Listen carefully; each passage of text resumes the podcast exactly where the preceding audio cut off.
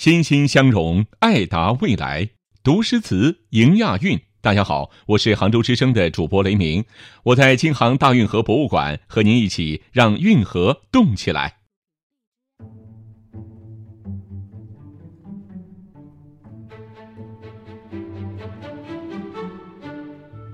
赛艇，六月二十七日望湖楼醉书，北宋，苏轼。黑云翻墨未遮山，白雨跳珠乱入船。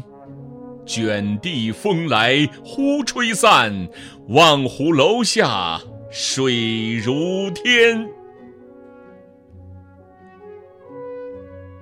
宋神宗熙宁五年（公元一零七二年），三十七岁的苏东坡来到杭州任通判。这年六月二十七日，他泛舟游览西湖，先在船上看到奇妙的湖光山色，接着再到望湖楼上喝酒，换了个角度再看西湖，写下了五首七言绝句。本诗为第一首。诗人将一场变幻的风雨写得十分生动。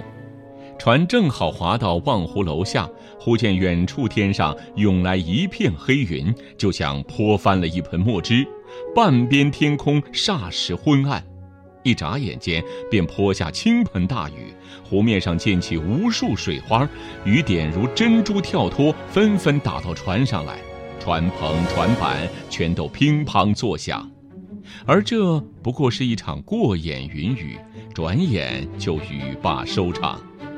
黑云顺风吹来，也随风而逝。雨过天晴，碧波如镜，又是一派温柔明媚的风光。其实，这又何尝不是一次赛艇劈波斩浪的生动写照？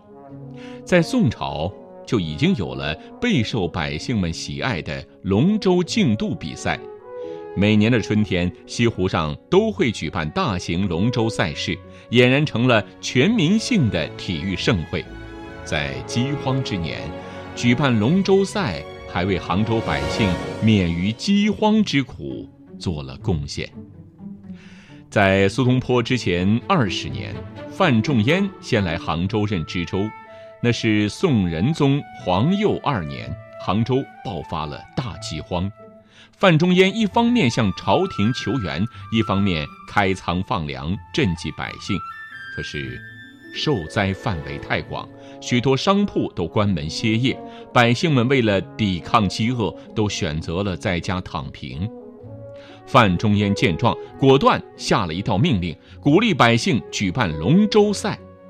一纸令下，那年的龙舟赛是办得格外隆重，从春天一直持续到了夏天。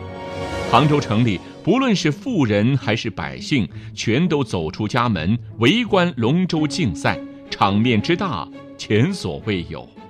与此同时，西湖边的茶楼、饭馆、客栈的生意也全都被激活。